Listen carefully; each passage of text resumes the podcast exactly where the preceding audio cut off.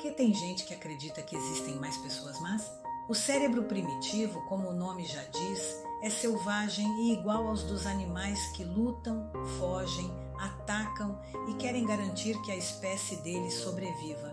É movido pelo medo, precisa demonstrar força física para afastar o outro animal, defende seu território, é um cérebro simples que reage, é impulsivo, não tem empatia.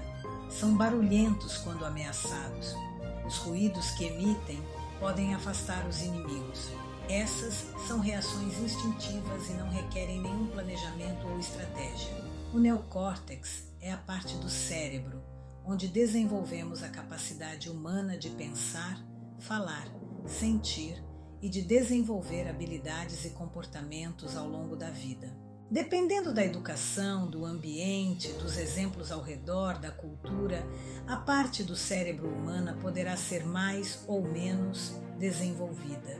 Por exemplo, uma pessoa que cresce submetida à violência, medo, insegurança, desrespeito às leis, traumas, aciona mais vezes o cérebro primitivo e, portanto, reage como um animal lutando pela vida. A parte do cérebro humano, o neocórtex, é mais recente e, por isso, precisa ser treinada para controlar o cérebro primitivo.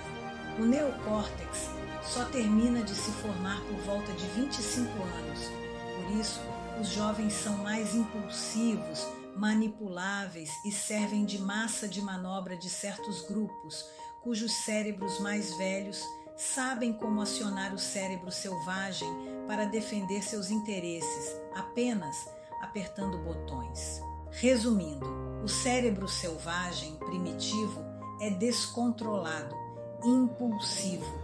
E se não houver educação para saber e respeitar o que é viver civilizadamente em sociedade, a pessoa continuará a agir como um animal feroz solto nas ruas não é comum ver um animal selvagem circulando pelas ruas, mas se você ver um, correrá de medo, pois sabe que ele tentará lhe atacar.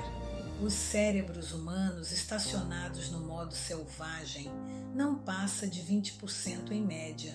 Ser um humano decente, íntegro, requer treinamento para controlar o cérebro selvagem, e se nada fizermos, a barbárie será instalada até ocorrer o extermínio do que é considerado ser humano. Como você pode contribuir para a evolução do cérebro humano?